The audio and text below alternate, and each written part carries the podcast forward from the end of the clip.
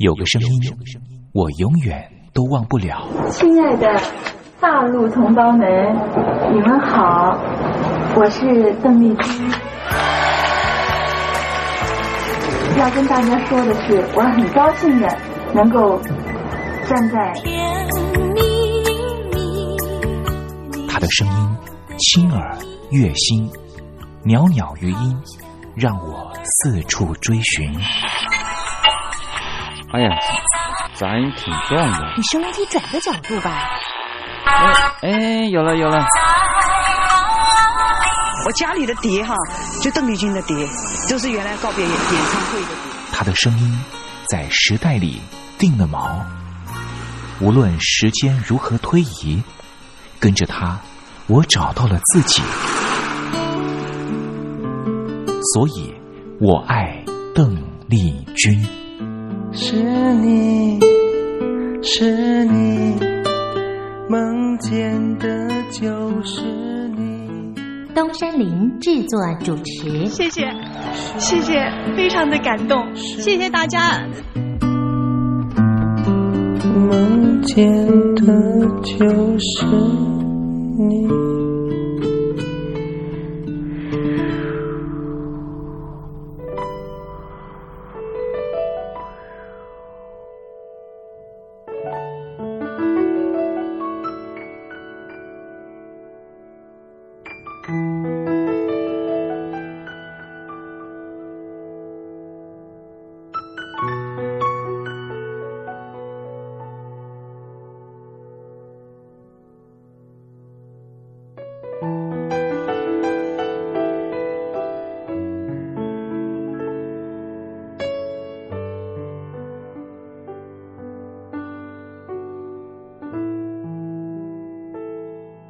大陆听众朋友，你好，我是您的好朋友东山林，在台北问候您。我们的节目是每天的凌晨一点钟和晚上的七点三十分，准时在光华之声的频道为您服务。听众朋友可以选择您最适宜的时间，和东山林共度这短暂的三十分钟的时光。邓丽君离开我们有一段时间了，邓丽君对我们来说，恐怕是年轻的时候的一段特殊的印记。每次呢谈到了邓丽君呢，东山林都觉得啊，那好像呢回到我的小时候啊。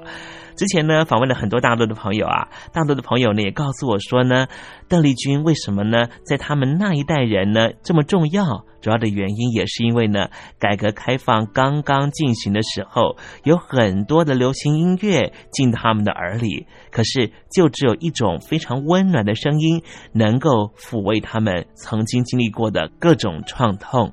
这个声音就是来自于台湾宝岛邓丽君的声音。也正是因为邓丽君的关系，所以使得这些朋友对于台湾会抱持的一种很不一样的想象。当我问起了这些大陆朋友，当你们实际上来到了台湾，在对照了还没有来台湾之前对台湾的想象，心里头又有什么样的感觉呢？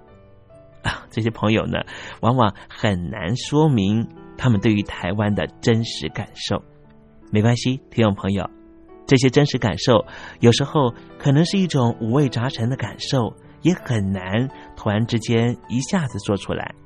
如果听众朋友对于台湾有不一样的想象，或是有不一样的观察跟想法的话，也欢迎你写信到台北邮政一七零零号信箱，和东山林交流交流。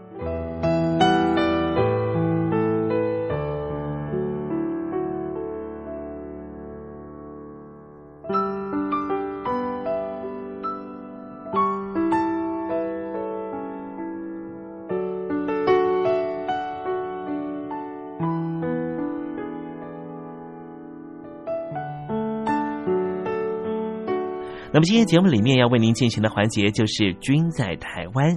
我们通过这个环节来了解什么样的土地和土壤跟空气，让邓丽君长成这样的模样，唱出这样美好的声音，感动我们的每一颗心。待会在“君在台湾”的环节，我们带领听众朋友认识台湾的风土民情。那节目的一开始，先送上一首邓丽君好听的歌曲吧。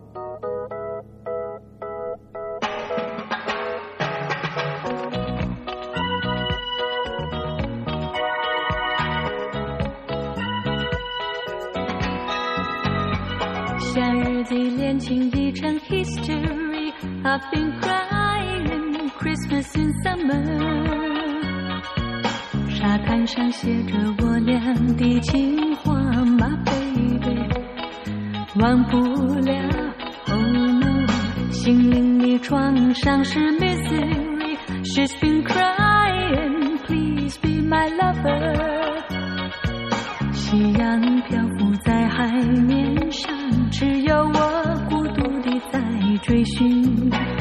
回忆总是在海面上浮现，竟消失个 silent night。在那星夜里，你那动人的面庞渐渐地消失。Let it be，夏日的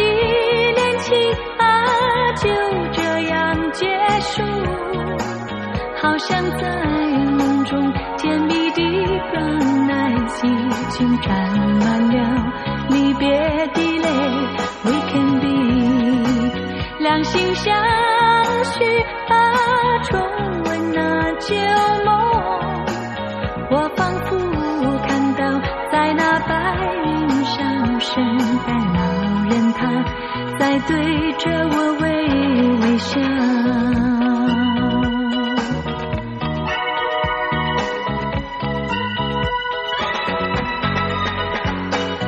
像是天使的 melody。I've been crying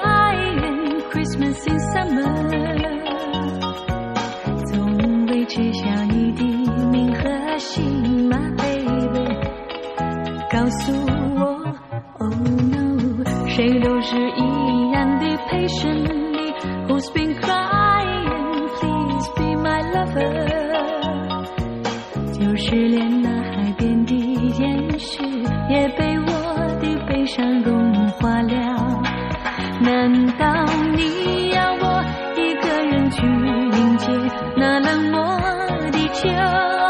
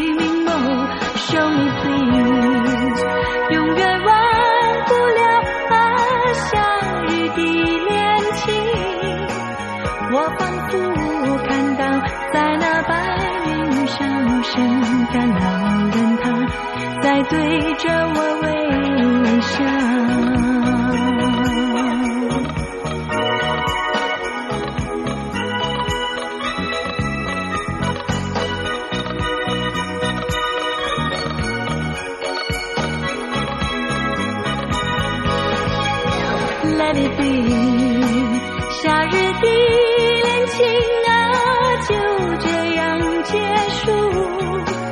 好像在梦中甜蜜的 brown eyes 已经沾满了离别的泪。We can be 两心相许啊，重温那旧梦。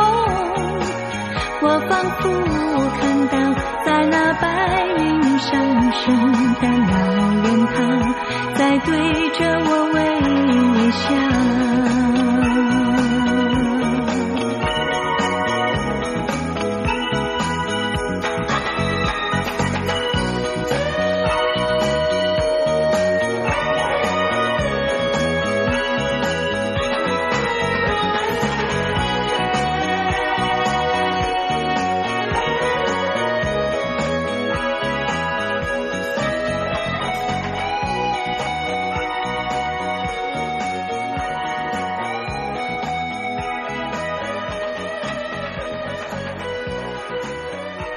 邓丽君非常温婉又舒缓的乐音声之中，我们要共同进入一个环节，这个环节就是“君在台湾”。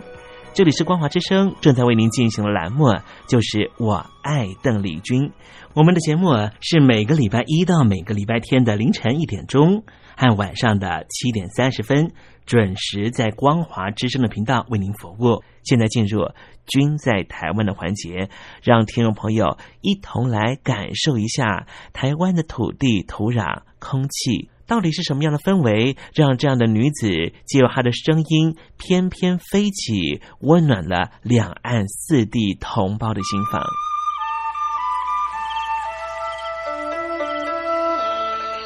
那是一个下过大雨的午后，我又回到了我的母校泸州国小。我张开什么样的地方滋养了这样的女子？这女子生长的土壤里蕴含着什么样的养分？我父亲的那一代就是从大陆。呃，逃难到台湾来的，我们是第二代啊，总是好像总是有一种感觉，希望有那么。君在台湾，带您认识邓丽君的台湾。在梦里，我又回到了我难忘的故乡，那弯弯的小河，阵阵的花香。君在台湾，我们一同回到有邓丽君陪伴的时光。美丽的村庄。美丽的风光，你常出现我的梦乡。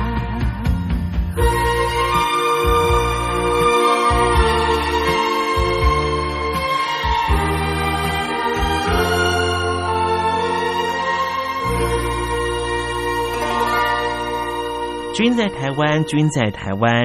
君这个字可以代表邓丽君的君，也可以代表平均的均。这个均就代表着这个单元将会告诉听众朋友有什么样的东西存在在台湾这个宝岛里面，都在这个单元里面会向听众朋友介绍。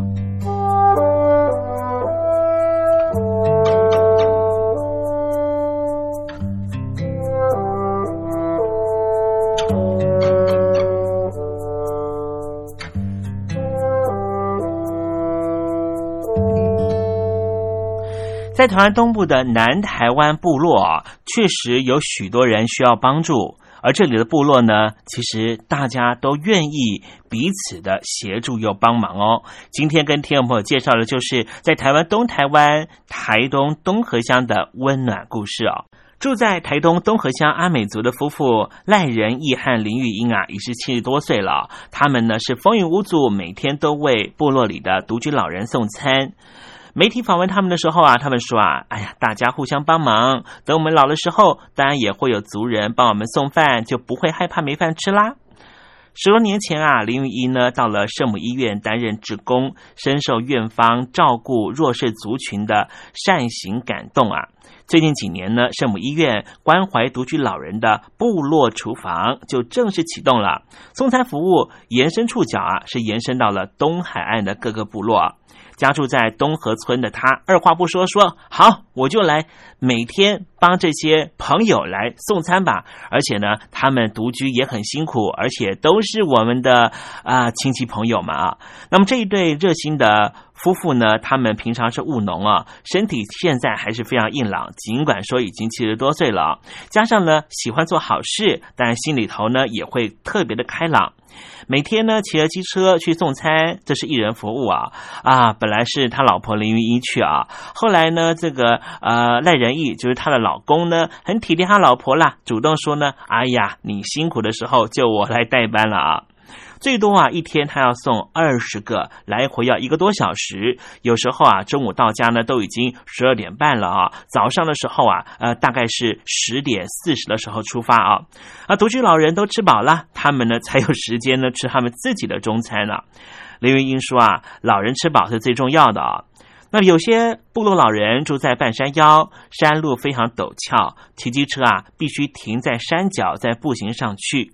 林云说：“走这段山路当然很辛苦，可是转个念，他认为啊，顺便让他运动健身啊，当然是有益无害啦。”独居老人每天盼着赖仁义夫妇送养生便当，就像是赖仁义夫妇每天等候送餐车，暖流在等候之中彼此传递着。听众朋友，你怎么样对待人家？其实人家就会怎么对待你。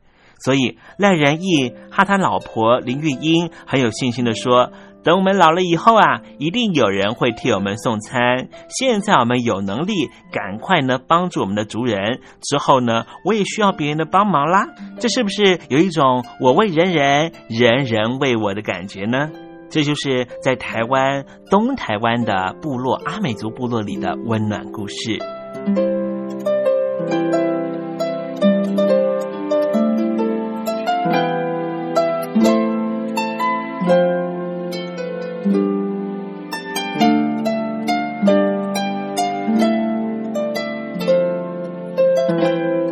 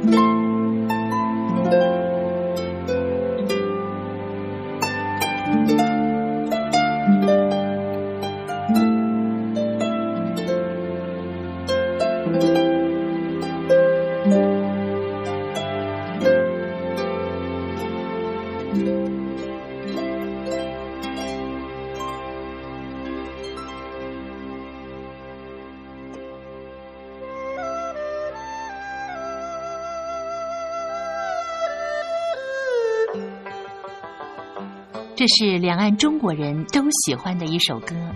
小城故事多，充满喜和乐。如果主持人播错了速度，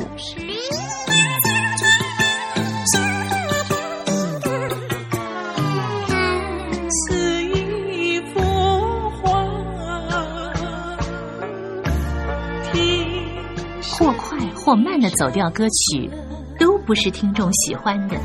人生境界真善美，这一包括。两岸和谐关系也得循序渐进，快慢相宜。小城故事真不错，亲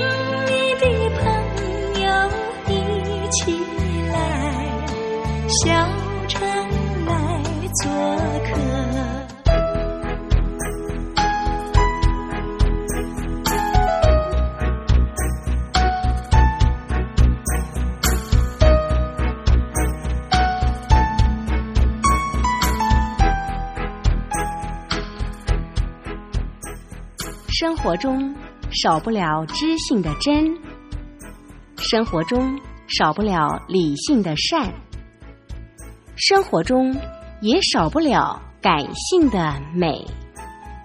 光华之声永远陪伴您，生活在真善美的世界。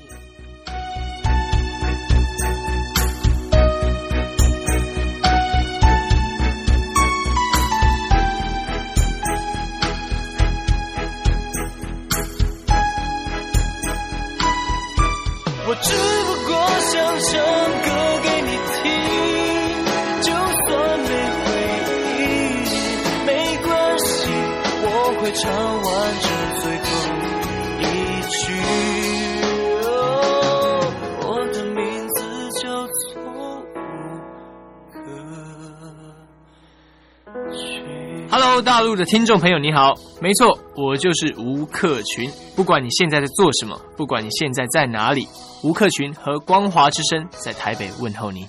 我只不过想唱歌给你听，用尽我全力，一首歌。这里是光华之声。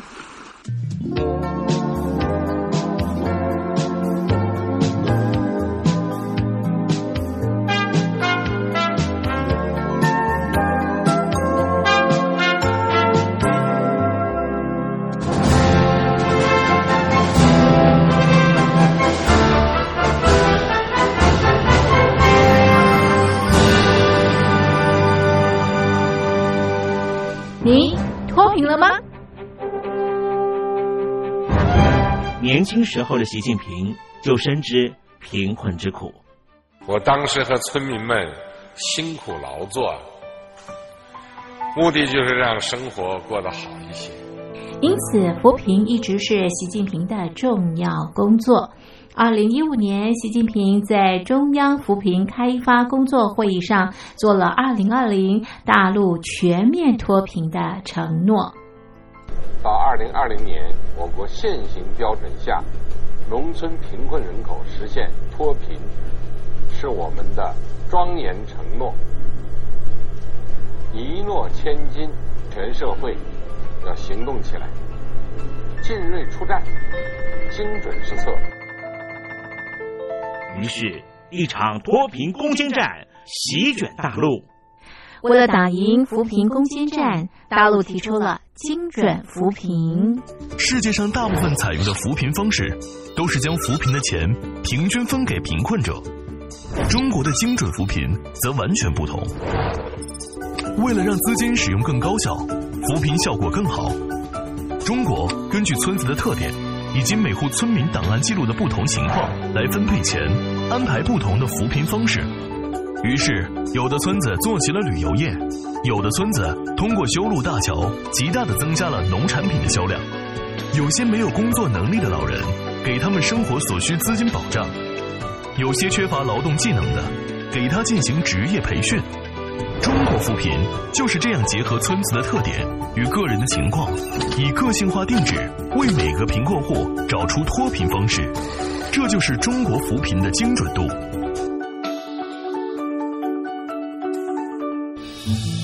位在山东偏远内陆地区的曹县，二零一七年以七十四个淘宝村名列全中国十大淘宝村群聚第三位，因而摆脱贫困的命运。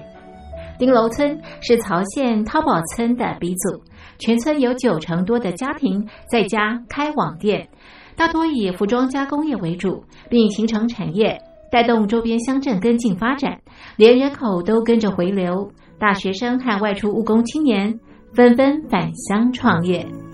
二零一六年，丁楼村的全年电商销售额已高达三个亿，产品远销十多个国家和地区。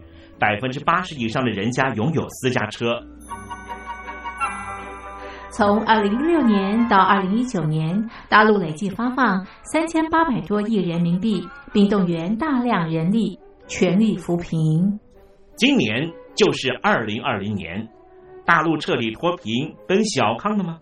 大陆国务院总理李克强在今年人大会议闭幕后的中外记者会上，他是这么说的：“中国是一个人口众多的。”发展中国家，我们人均年收入的平均水平是三万元人民币，但是有六亿人每个月的收入也就是一千元，一千元在一个中等城市可能租房都困难。现在又碰到疫情，其中有一位农民工。说他五十多岁了，在外打工三十多年，每年如此，但今年就没有找到工作，全家都陷入困境。唉，第二朋友，你脱贫了吗？欢迎听众朋友来信分享你的脱贫经验，或者大陆政府脱贫做法与建议。我们准备高端短波收音机要送给您哦。活动从八月一日进行到十月三十一日。请您写下姓名、地址、邮编、联络电话、年龄等基本资料。传统邮件请寄到台北邮政一七零零号信箱，台北邮政幺七零零号信箱，嘉陵东山零收。电子邮件请寄 lily 三二九 at ms 四五点 high net 点 net lily 三二九 at ms 四五点 highnet 点 net。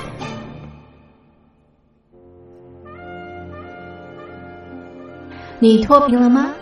大陆全面脱贫了吗？